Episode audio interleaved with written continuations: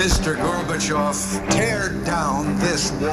I pledge to be a president who seeks not to divide, but unify. Knowing who you are. Make America strong again. Yes, we can. If you work hard and you don't give up, you can do anything. When they go low, we go high. I'm going to make them an offer he can't refuse. But while I may be the first woman in this office, I will not be the last. Atlantic Talks. A evolução do nosso conhecimento está sempre muito dependente das tecnologias que nós temos à nossa disposição para explorar a natureza e, neste caso, explorar o interior, o âmago do funcionamento das células. Mesmo sem a pandemia, a consagração da molécula de RNA já estava a acontecer, mas mais confinada ao meio científico. Sem dúvida que os Estados Unidos foram pioneiros a criar esta, esta, este caldo de cultura que facilita a criatividade, a criatividade científica. 2020 foi um ano em cheio para o time RNA. Depois da consagração do Nobel, foi o ano da consagração da vacina. We have delivered a safe and effective vaccine in just nine months. A primeira vacina a ser aprovada na Europa e nos Estados Unidos para o combate à Covid-19 popularizou a expressão RNA mensageiro. Como não gostar de uma tecnologia que não se limita a salvar vidas, mas o faz com um nome tão poético? Nada mal para técnicas altamente inovadoras e praticamente desconhecidas a partir de moléculas que pareciam condenadas a ficar eternamente na sombra de outro acrónimo muito mais famoso, DNA. mRNA stands for messenger RNA. It carries the instructions for making whatever protein you want. Once you've got the sequence, it's a one step reaction to make RNA. And that reaction is identical for every vaccine that we make. If this sounds more like code in a computer rather than medicine from a lab, that means you're getting it. This is an entirely new way of thinking about vaccines. Existe uma sociedade internacional que reúne centenas de cientistas especialistas em RNA. A história da RNA Society é um bom resumo da história maior de que iremos falar neste episódio de Atlantic Talks. Ideias fora da caixa, pioneirismo, voluntarismo e alguma desorganização. A Sociedade RNA foi constituída em 1993, com DNA americano, mas juntando gente de todo o mundo. Atualmente é presidida por uma cientista portuguesa, Maria do Carmo Fonseca, a nossa convidada deste episódio de Atlantic Talks. Com um percurso académico iniciado na Europa, essencialmente entre Portugal e a Alemanha, a cientista portuguesa acabou por juntar à sua formação a experiência americana. Foi professora convidada numa das grandes universidades do eixo Nova York-Boston, onde há décadas fervilha o entusiasmo com as potencialidades da pesquisa do ácido ribonucleico. Maria do Carmo Fonseca tem 61 anos, é cientista biomédica, é presidente do Instituto de Medicina Molecular, professora catedrática na Faculdade de Medicina da Universidade de Lisboa e em 2010 recebeu o Prémio Pessoa. Maria do Carmo Fonseca foi distinguida com o Prémio Pessoa. A diretora do Instituto de Medicina Molecular da Faculdade de Medicina de Lisboa diz que é preciso investir mais na ciência em Portugal e mudar mentalidades. À época, mereceu destaque o facto de ter sido a primeira mulher cientista a receber individualmente este prémio. Bem-vinda, obrigado pela sua disponibilidade. É um grande prazer. Deixe-me começar pela dúvida mais básica de todas que lhe consigo colocar. Eu lembro-me de ter aprendido na escola, já, já há uns aninhos, sobre o DNA e sobre o RNA. Porque é que há tantos anos o DNA é a estrela da companhia e o RNA ficou até agora remetido a uma relativa obscuridade? Por uma simples razão que é mais fácil nós trabalharmos com a molécula de DNA no laboratório do que a molécula de RNA. E um, a história da evolução da ciência, ou a evolução do nosso conhecimento, está sempre muito dependente das tecnologias que nós temos à nossa disposição para explorar a natureza e, neste caso, explorar o interior, o âmago do funcionamento das células.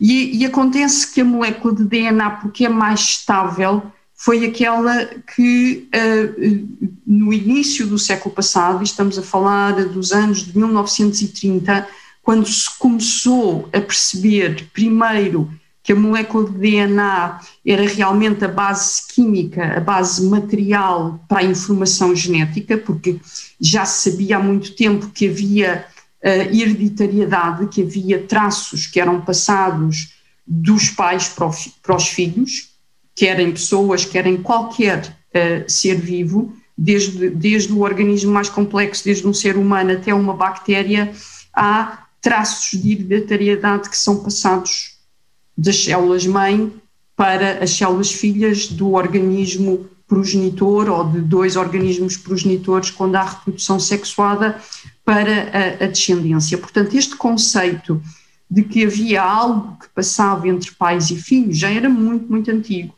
Mas foi só no início do século XX que foi possível identificar a base química dessa passagem. E essa base química é a molécula de DNA.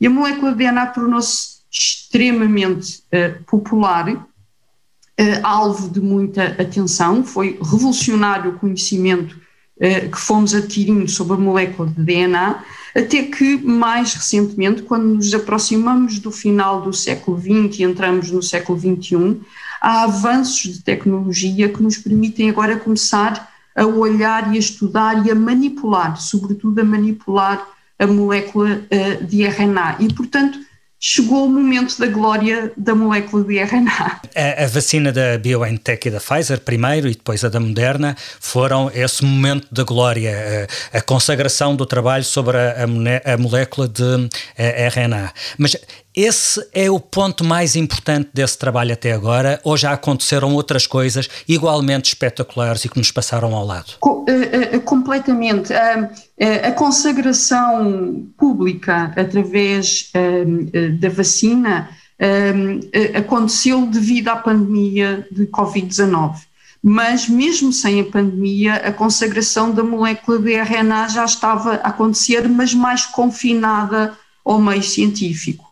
Uh, um bom exemplo foi o Prémio Nobel da Química atribuído em 2020 às duas uh, cientistas que descobriram uma maneira de adaptar a tecnologia CRISPR a manipular uh, o genoma humano, o genoma humano ou de qualquer outro um, ser vivo.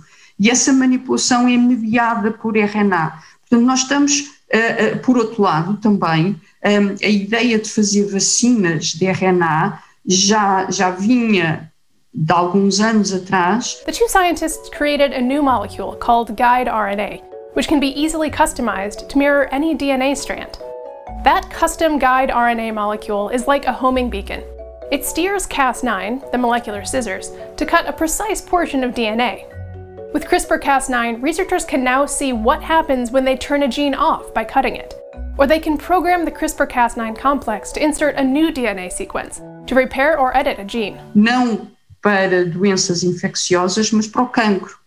Um, as descobertas que nós, que nós próprios temos estado a fazer no sentido de reverter o envelhecimento, por enquanto ainda só de células, uh, uh, pensamos que no futuro de um organismo é também mediado pelas moléculas de RNA. Portanto, é, quando eu me referia à consagração da molécula de RNA, não me estava a limitar a esta consagração mais pública um, eh, resultante da, da, vacina da Covid, mas sim uma consagração ao nível de, do conhecimento que conseguimos atingir e, sobretudo, da nossa capacidade de usar o RNA para manipular processos biológicos. Eh, na resposta a este problema concreto da pandemia, uh, o ano de 2020 ficou obviamente muito marcado pela corrida global uh, às vacinas. Falou-se muito de um conceito de nacionalismo de vacinas, do ponto de vista da competição, para perceber quem é que chegaria primeiro, e volta a falar-se agora desse conceito de nacionalismo das vacinas por haver tanta escassez de doses para uh, uh, vacinar uh, as pessoas. Mas há outra coisa que também ficou muito à vista, talvez melhor do que nunca, que é a força da cooperação internacional. Dos dois aspectos, qual é que lhe parece mais relevante e aquele que deixa lastro, a competição ou a cooperação? Eu penso que os dois avançam um, em paralelo, porque um, há, há, há, determinadas características que um, só podem ser uh, conseguidas quando se juntam muitos esforços. E nós tivemos esse exemplo agora com as grandes fábricas que estão a produzir a vacina. Um, apesar da, da ideia ter surgido em grupos pequenos, que tinham pequenos laboratórios, uh, e, até tinham formado já uma startup que era a, a BioNTech na, uh, na Alemanha, essa pequena estrutura não tinha a dimensão suficiente para, para conseguir fazer uma, uma, uma produção e, sobretudo, para lançar os ensaios clínicos que era necessário fazer no início para testar se realmente a vacina era uh, segura, não tinha, uh, uh, não causava problemas secundários e, por outro lado, se era eficaz, essa grande máquina ultrapassa as, as capacidades de pequenos grupos e muitas vezes a ultrapassa a capacidade da maioria dos países. E por isso é que vão cair nos gigantes, vamos, vamos não é por acaso que, que, as duas grandes companhias farmacêuticas que estão a produzir e a distribuir, e a, distribuir a vacina estão nos Estados Unidos e as outras estão na Rússia e na China. É uma questão de escala, um, não quer dizer que só aí é que haja o conhecimento, de modo nenhum. As duas coisas estão em paralelo e os próprios grandes países sabem que precisam de estar constantemente a receber um, estas novas ideias, este, esta efervescência uh, do borbulhar das mentes que estão espalhadas em todo o mundo. E, e, e foi o aperceber-se desse valor. Os Estados Unidos foram claramente o primeiro país um, à escala global que se apercebeu desse valor e que beneficiou imenso dele, porque que facilitou muito a ida de mentes brilhantes de todo o mundo para laboratórios nos Estados Unidos e foi isso que despolutou o, o, enorme avanço que os Estados Unidos tiveram ao longo do século XX como líderes um, de, de, de, quase todas as áreas científicas. Os Estados Unidos ainda são hoje o grande uh, dínamo, chamemos-lhe assim, da ciência a nível global. Porque eu, eu tenho a percepção de que durante muitas décadas boa parte dos líderes científicos, um pouco, um pouco por todo o mundo, tiveram que passar pelos Estados Unidos em algum momento. Isso ainda é assim? Nem mais. Um, um, eu diria que estamos numa fase de transição. Ainda são, mas já, já um, uh, hum, o epicentro já começa a, a fugir. Mas, mas sem dúvida que eles foram o dínamo, continuam a ser, mas já está a desacelerar. Um, sem dúvida que os Estados Unidos foram pioneiros a criar esta, esta, este caldo de cultura que facilita a criatividade, a criatividade científica. O, o, o processo científico é um processo muito criativo, porque para se descobrir algo novo, nós não podemos estar demasiado focados naquilo que estamos à procura porque, por definição, se é algo novo, nós não, não sabemos de que é que estamos à procura. E, portanto, há aqui um componente de criatividade, de risco, de uh, uh, avançar para fazer experiências que parecem loucas, que provavelmente não vão dar nada, que vai ser um desperdício. E quando falamos em desperdício, estamos sempre a falar em desperdício que acaba por ser de dinheiro, porque fazer uma experiência uh, é sempre cara, nós estamos sempre a consumir recursos e fazer uma experiência arriscada uh, se, se tivermos numa posição conservadora, dizer, ah, não, não, não faças isso, porque é muito arriscado, vais desperdiçar o dinheiro e, e depois no fim ficas sem nada. Uh, esta capacidade de ultrapassar este medo de, de, do risco uh, foi sem dúvida o que marcou os Estados Unidos durante o século XX, todo o século XX e, e de tal forma que eh, nenhum cientista europeu e, e, e mesmo asiático no, no, início, nenhum cientista conseguia ter, ou, na grande maioria dos casos, ninguém conseguia ter um, uma grande carreira de sucesso a nível mundial se não tivesse tido um período de treino nos Estados Unidos.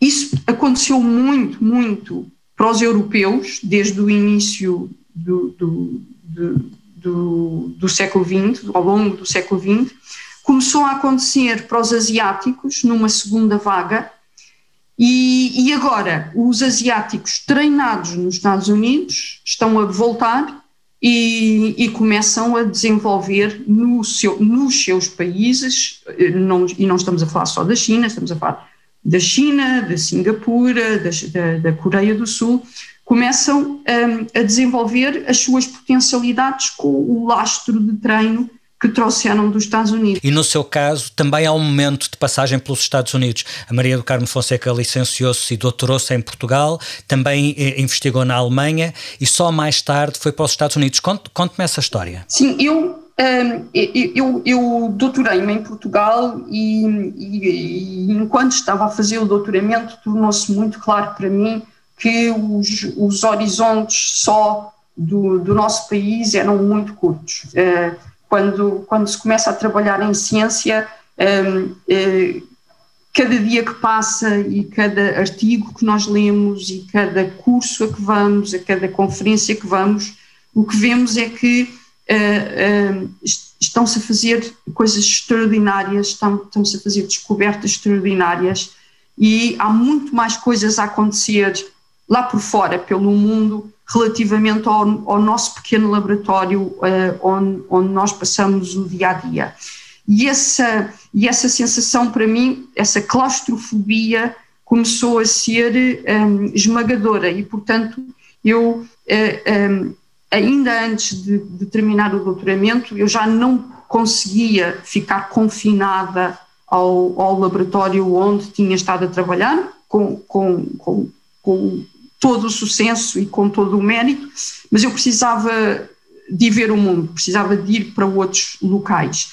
Nessa altura, uh, uh, por, por, questões de contactos, eu nessa altura não tinha estabelecido contactos com os Estados Unidos, mas tinha estabelecido contactos com uh, investigadores que uh, trabalhavam num laboratório que se localizava na Alemanha, em Heidelberg, mas que não era um laboratório alemão, era um laboratório internacional, chama-se o Laboratório Europeu de Biologia Molecular, e foi exatamente uma, uma experiência de, dos cientistas europeus retornados da América que acharam que era fundamental uh, eh, um, eh, importar, transportar para a Europa aquele caldo de cosmopolitismo que eles tinham encontrado nos Estados Unidos. Nos laboratórios nos, nos Estados Unidos, onde eles tinham trabalhado há umas, há umas dezenas de anos antes, esses laboratórios estavam populados por pessoas de todo o mundo, de todos os países da Europa. E na Europa havia muita dificuldade em que os investigadores passassem de um país europeu para outro país europeu. Era ridículo, mas era mais fácil um, um, um, francês ir trabalhar para os Estados Unidos do que vir trabalhar para Portugal ou ir trabalhar para a Áustria. E o Laboratório Europeu de Biologia Molecular foi criado exatamente para fomentar o intercâmbio entre os países um, uh, europeus.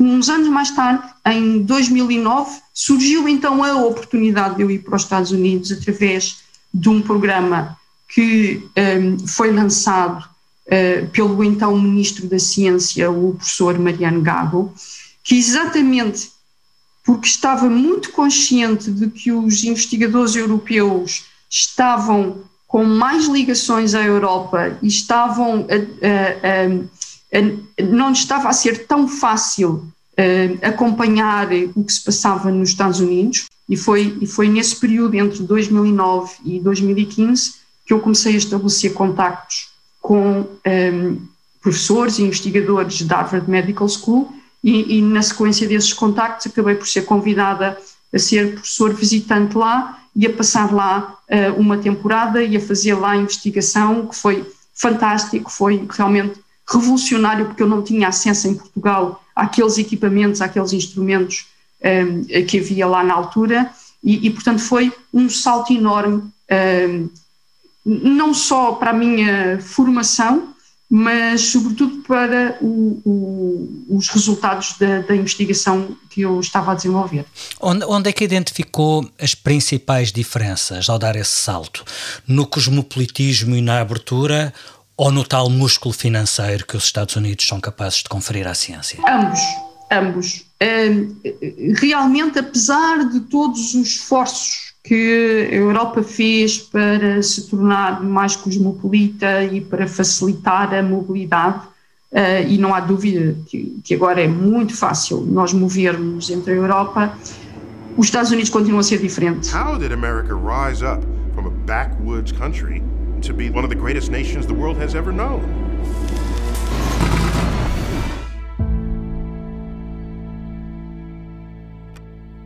We pioneered industries.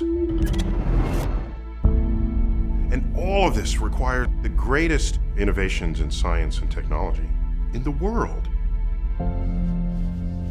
And so, science is a fundamental part of the country that we are. Ali, ali um, um componente de. Um, de criatividade e, de, sobretudo, de flexibilidade. Nós, nós continuamos a ter um grau muito forte de burocracia eh, na, nas instituições, tudo o que nós fazemos eh, na, nas nossas instituições europeias passam por um nível de burocracia que é um, um pouco limitante a este processo de rapidamente ter uma ideia, pô-la em prática e se não funciona, não tem problema nenhum, porque passamos para a ideia seguinte e vamos, e vamos pôr em prática. Talvez, talvez, porque na Europa a ciência é muito financiada uh, pelos Estados, e obviamente não podemos brincar com, com, com, o dinheiro de todos os contribuintes, temos que ser cuidadosos, enquanto nos Estados Unidos há muito dinheiro mais livre, no sentido de que são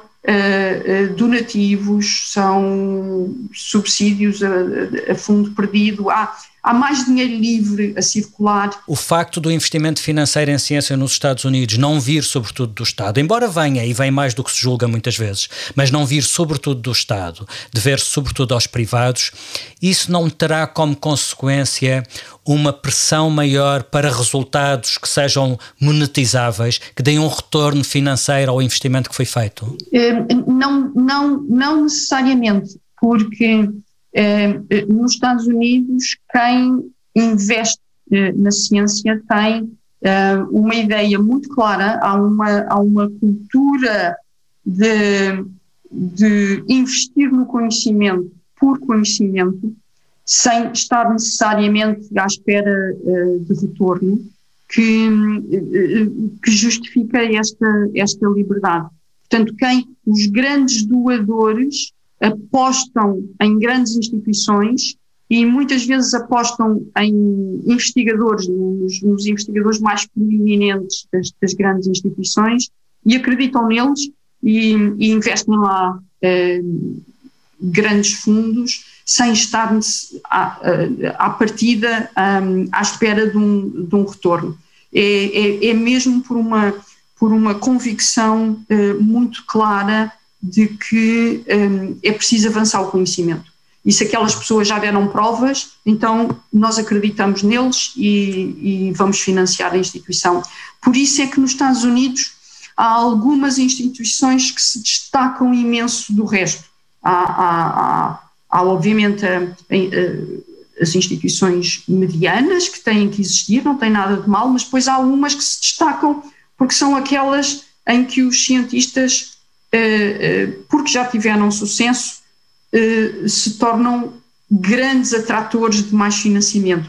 E depois cria-se aquela, cria-se aquela dicotomia que é quanto mais dinheiro tenho, mais dinheiro eu sou capaz de atrair. E, e, e começa-se a a, a criar um, um, um, distanciamento enorme entre as instituições mais topo de gama e, e, as restantes. E neste quadro, qual é que pode ser o lugar da ciência portuguesa? Uh, nós sabemos, sabemos bem o que não temos, não temos músculo financeiro, não temos dimensão de mercado.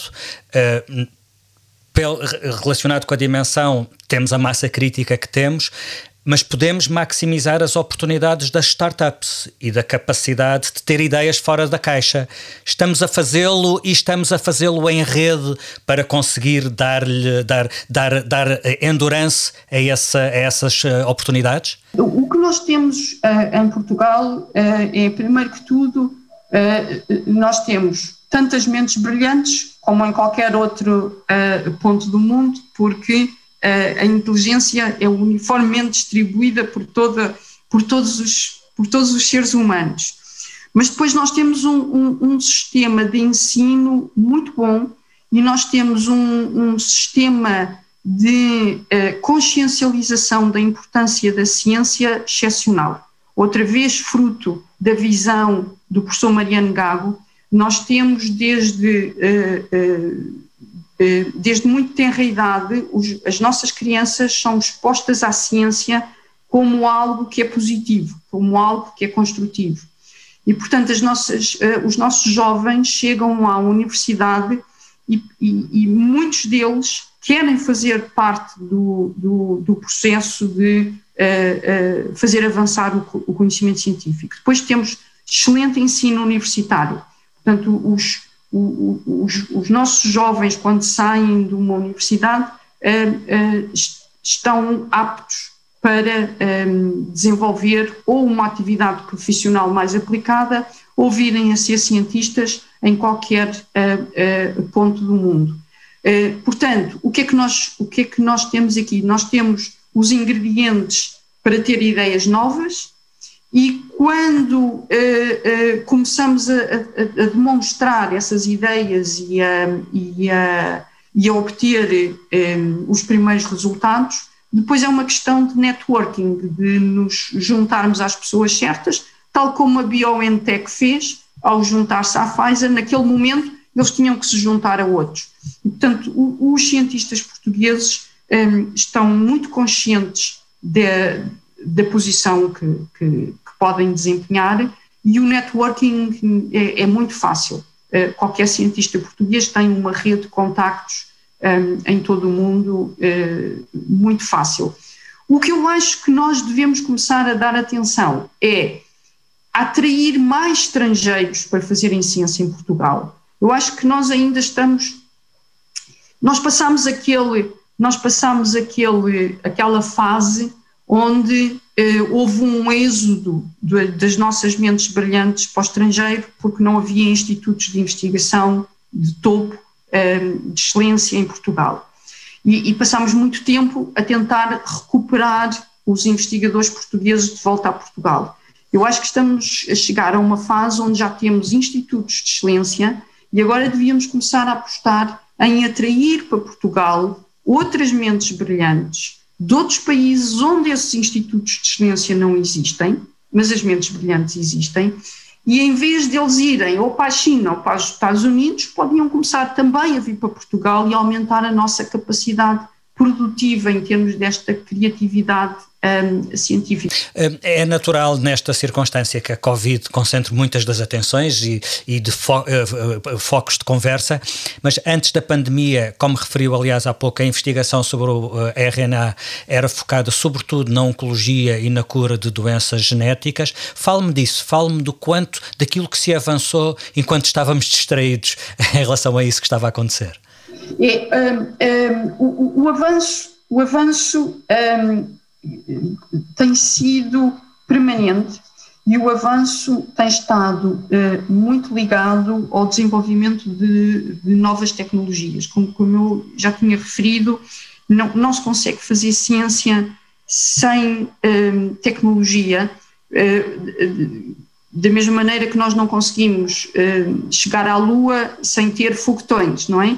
Nós, nós precisamos de instrumentos para conseguir olhar para dentro das células de uma forma eh, cada vez mais fina, para nós conhecermos quais são dif os diferentes componentes químicos e a, e a, forma como eles interagem entre si.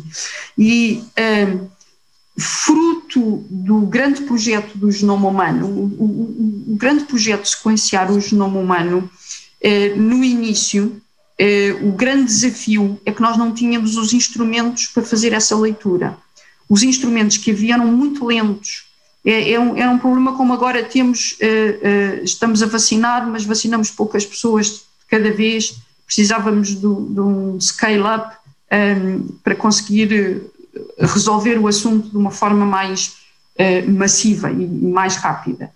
E, e, e, a grande limitação do, do projeto do Genoma Humano foi essa. Como, como essa limitação foi muito bem conhecida e houve um grande investimento financeiro para conseguir terminar o projeto do genoma humano, qual foi o resultado?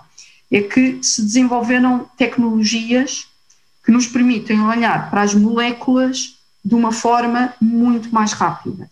E isso fez com que, a partir do ano 2000, nós uh, uh, temos todos os anos estado a acumular uma imensidão de dados novos, de conhecimentos novos sobre as várias moléculas que existem dentro da célula para além do DNA.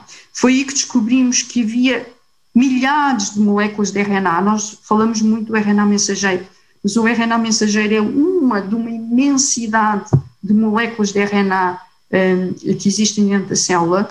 E, e portanto, de repente, uh, parece que a, a, célula se tornou completamente diferente do que aquilo que nós estávamos habituados e tínhamos estudado nos livros da escola. É porque agora havia muito mais habitantes no mundo do, do interior da célula que nós hum, tínhamos antes. E, e, depois, e, agora que temos estes habitantes todos novos, vamos começar a ver o que é que cada um deles faz, qual é a profissão de cada um deles, e é assim que surgem estes avanços, nomeadamente do CRISPR, que é um desses tipos novos de, eh, de RNA, depois, o, o, os avanços no sentido de manipular os RNAs, torná-los mais estáveis um, e uh, começar a poder usar o RNA para, uh, uh, cons para conseguir alterar o funcionamento da célula. Agora que sabemos o que é que os vários RNAs fazem, nós já estamos a conseguir usar o próprio RNA para alterar o funcionamento da célula e, e, e, começam a aparecer, são muito recentes, foi a partir de 2017 que começaram a aparecer aprovados os primeiros medicamentos que atuam sobre o RNA uh, nas células, e isto falando sobre a aplicação uh, uh, médica. E, é isso que permite falar em eh, fármacos personalizados, a ajuda da inteligência artificial para esse trabalho com fármacos personalizados, vacinas personalizadas de RNA contra aquele cancro daquela pessoa tudo isto parece que estamos a ler ficção científica, sou muito honesto. Quão perto é que nós estamos de tudo isso ser uma realidade? Uh, isso já é a realidade já é a realidade. As primeiras, as primeiras vacinas de RNA mensageiro que foram testadas exatamente pelo grupo que fundou a BioNTech, um, é, só conseguiram ser feitas com a ajuda da inteligência artificial.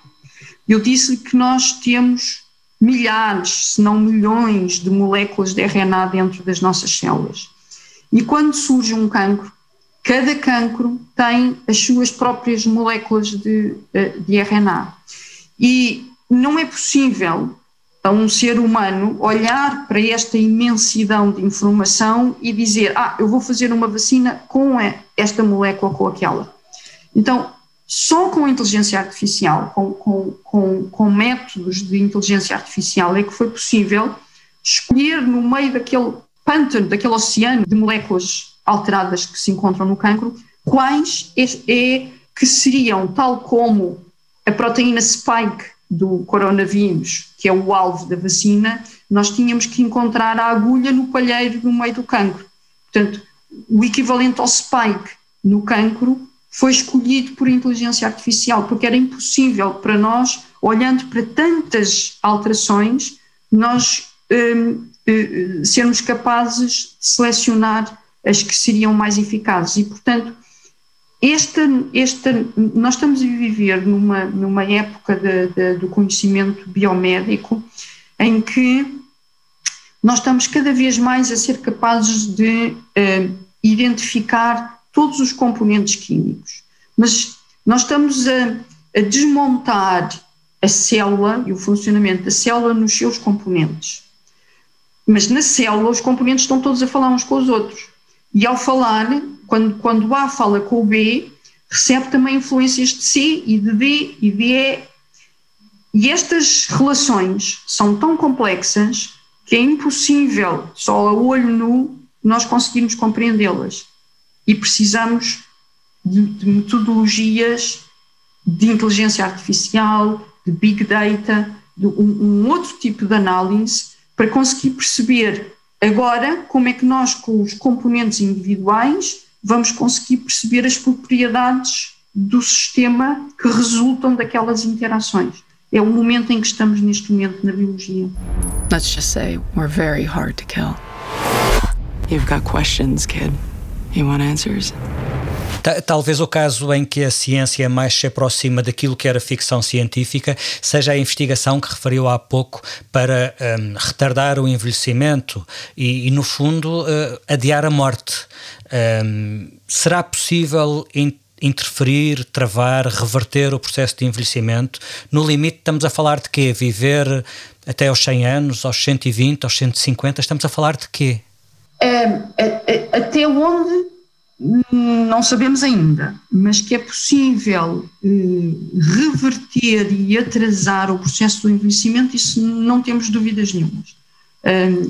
isso consegue-se fazer em organismos mais simples, eh, consegue-se fazer já em mamíferos, em, em ruidores, em ratos, modelos de ratos no, no laboratório, e portanto vai ser possível. Agora, até onde é que tal será possível eh, em termos de estender a vida humana? Nós não estamos a falar em tornar-nos imortais, estamos a falar em eh, não só atrasar a morte, porque repare, atrasar a morte é aquilo que nós já, já conseguimos fazer. Uhum. O facto de nossa esperança de média de vida hoje ser muito maior do que era é porque, com os avanços da, da forma como nós vivemos, porque a higiene teve imenso impacto, não foi só os avanços da medicina, mas uh, o, o, facto de nós termos percebido a importância da higiene e vivermos em uh, uh, cidades e meios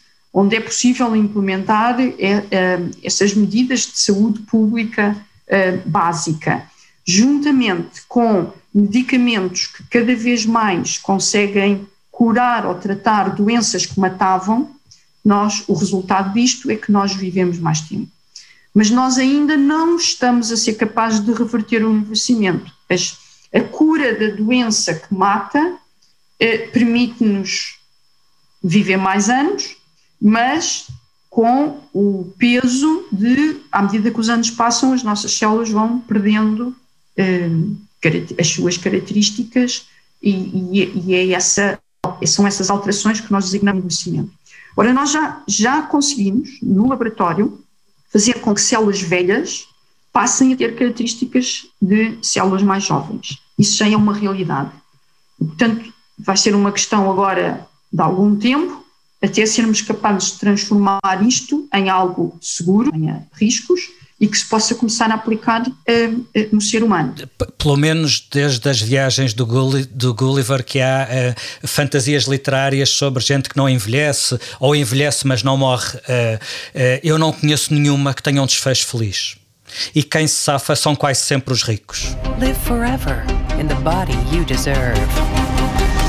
Eu lembro-me que há uns anos de ter lido um livro chamado O Vírus da Imortalidade, não era uma coisa brilhante, mas era interessante, em que o mundo onde não se envelhece é um mundo de fome, de violência, de caos, de autoritarismo político e só uma elite é que beneficia desses prazeres da imortalidade. Isto para já nem falarmos dos casamentos, pois para sempre passa a ter outro peso que se não sei se estaremos preparados. Mas uh, mesmo sem irmos mais longe, uh, as consequências morais, uh, filosóficas, políticas, económicas, sociais de travar o envelhecimento são brutais. Uh são, são, uh, e estas manipulações que um, eh, a ciência, estas, altera estas alterações que a ciência biomédica começa a ser capaz de fazer nas nossas vidas, um, tem sempre de ser acompanhada de um, de um julgamento ético por parte da sociedade, uh, que vai variar de sociedade para sociedade, e, e, e que, mas que, que, eu acho que vai ser inevitável, porque eu, por exemplo, eu, eu, eu vejo as diferentes sociedades, eu vejo, por exemplo, na, na Europa, as pessoas uh, tendem a ser muito céticas e muito. Um, sentem-se muito ameaçadas por tudo o que sejam organismos geneticamente modificados, um, plantas geneticamente modificadas. A cultura nos países asiáticos é completamente diferente e neste, e neste momento grande parte uh, das plantas que são cultivadas para alimentação uh, uh, nos, nos, países asiáticos são geneticamente modificadas e está perfeitamente demonstrado que isso não tem qualquer risco. Eu, eu, eu muito sinceramente acho que antes de nos preocuparmos com o problema de, de, de, nos tornarmos imortais, nós vamos, nós, humanidade, vamos ser confrontados com a falta de sustentabilidade que a nossa vida atual eh, eh, tem relativamente à nossa relação com o planeta, em termos de recursos. E, e, e portanto, nós vamos ter que eh, resolver esse problema antes eh, porque senão eh, o, ser imortal, o prolongar a vida, torna-se absolutamente supérfluo se nós estivermos confrontados com ou doenças infecciosas ou com outras calamidades como secas, falta, falta de, de hum, alimentos ou um, um, terrenos poluídos. Neste momento, nós já sabemos que a poluição mata milhões de pessoas todos os anos. Um, e ninguém está muito consciente e ninguém se preocupa muito em resolver esses problemas, mas é um facto que nós estamos a causar grandes danos, não só no planeta, e, mas consequentemente sobre a própria espécie humana, pelo modo como nós estamos a abusar uh, da, da, da exploração dos recursos naturais. E, portanto, eu acho que estes problemas vão ser prioritários e vão, vamos ter, vamos ter, eu digo vamos, porque a comunidade científica vai, vai ser chamada a resolver esses problemas de uma forma muito mais aguda um, do que propriamente o problema de, de, de, nos tornarmos imortais e de prolongar o tempo de vida. Mas isto, sabe que a ciência, os cientistas um, são atraídos por, para resolver obstáculos. Na biologia, a fronteira é o envelhecimento, reverter o envelhecimento. Portanto, é, é, é inevitável que os cientistas sejam atraídos para tentar resolver este problema. E se a ciência puder ajudar em relação ao envelhecimento celular, tanto melhor. Muito bem, para o fim desta nossa conversa, proponho-lhe um jogo de escolhas. Um, eu vou-lhe pedir que escolha entre as opções que lhe vou dar, sempre em torno do imaginário americano. E a ideia, se eu, se eu fiz isto bem feito, é que sejam escolhas pelo menos um bocadinho difíceis. Nova York ou Montanhas Rochosas? Montanhas. Essa não é uma escolha difícil porque eu pessoalmente não sou urbana. Eh, eu adoro a natureza e, e, e fico absolutamente fascinada uh, quando estou uh, em contacto direto com a natureza, sobretudo a natureza selvagem. E eu, na América, vi a natureza selvagem como nunca vi em mais nenhum lado do mundo por onde eu estive. Vamos ver se esta é mais difícil: Thomas Check ou Charles Rice? Ah. Estamos a falar de dois prémios Nobel relacionados com o estudo de RNA. Uh... Exatamente. Um, Charles Rice. Charles Rice, porque está mais próximo da, da, da, da medicina, da biomedicina. Literatura científica ou ficção científica? Eu pessoalmente gosto mais de, de acompanhar a evolução científica e depois fazer eu próprio algumas previsões de até onde é que nós vamos chegar. Eh, eh, mais do que ver como só ou, ou valorizar os, os autores de, de, ficção científica. Eu gosto muito de, de seguir um, a evolução do conhecimento e eu acho fascinante aquilo que todos os anos, todos os meses, as descobertas novas que são feitas, acho absolutamente fascinante. Eu, eu adoro ser surpreendida cada dia que acordo, o que é que terá acontecido hoje de novo no mundo? E para terminar, sei que gosta de música folk, sei que também gosta de música clássica, aliás, tenho ideia que já nos cruzámos em alguns concertos na Gulbenkian. Bob Dylan ou René Fleming? Bob Dylan. Bob Dylan, só por uma, por uma, uh, por uma questão, que eu na, na, na, na, parte mais clássica uh, uh, gosto, gosto mais de instrumentos, gosto mais de música que explora o, o instrumento. Eu, eu, eu adoro algumas obras só de piano do Mozart. Escolho Bob Dylan porque mas isto é, isto é muito pessoal e muito emocional, é porque a música, eu, eu gosto de música folk, uh, gosto muito de música folk americana e portanto sinto uma empatia muito grande com, com a música folk. Ficamos então com Bob Dylan, um, ficamos por aqui também, Maria do Carmo Fonseca, agradeço-lhe por esta conversa. Obrigado pelas perguntas, gostei muito deste desafio final. Obrigado eu. Uh, Atlantic Talks é um podcast da FLAD, Fundação Luso-Americana para o Desenvolvimento. A produção áudio é do Paulo Castanheiro. Eu sou Felipe Santos Costa. Já a seguir pode ouvir alguns segundos do que nos diz o nosso próximo convidado. Michael Jordan, que com 14 ou 15 anos não jogava na sua equipa escolar. Havia outros melhores do que eles e, portanto, ele não jogava. O que é que ele podia ter feito? Podia ter feito o que quis fazer a Nova York, que era desistir e pegar a mala e mudar de modalidade, ou persistir e insistir e tornar-se melhor e veio tornar-se o ícone que é hoje reconhecido em todo o mundo. Até lá, fique com o Bob Dylan.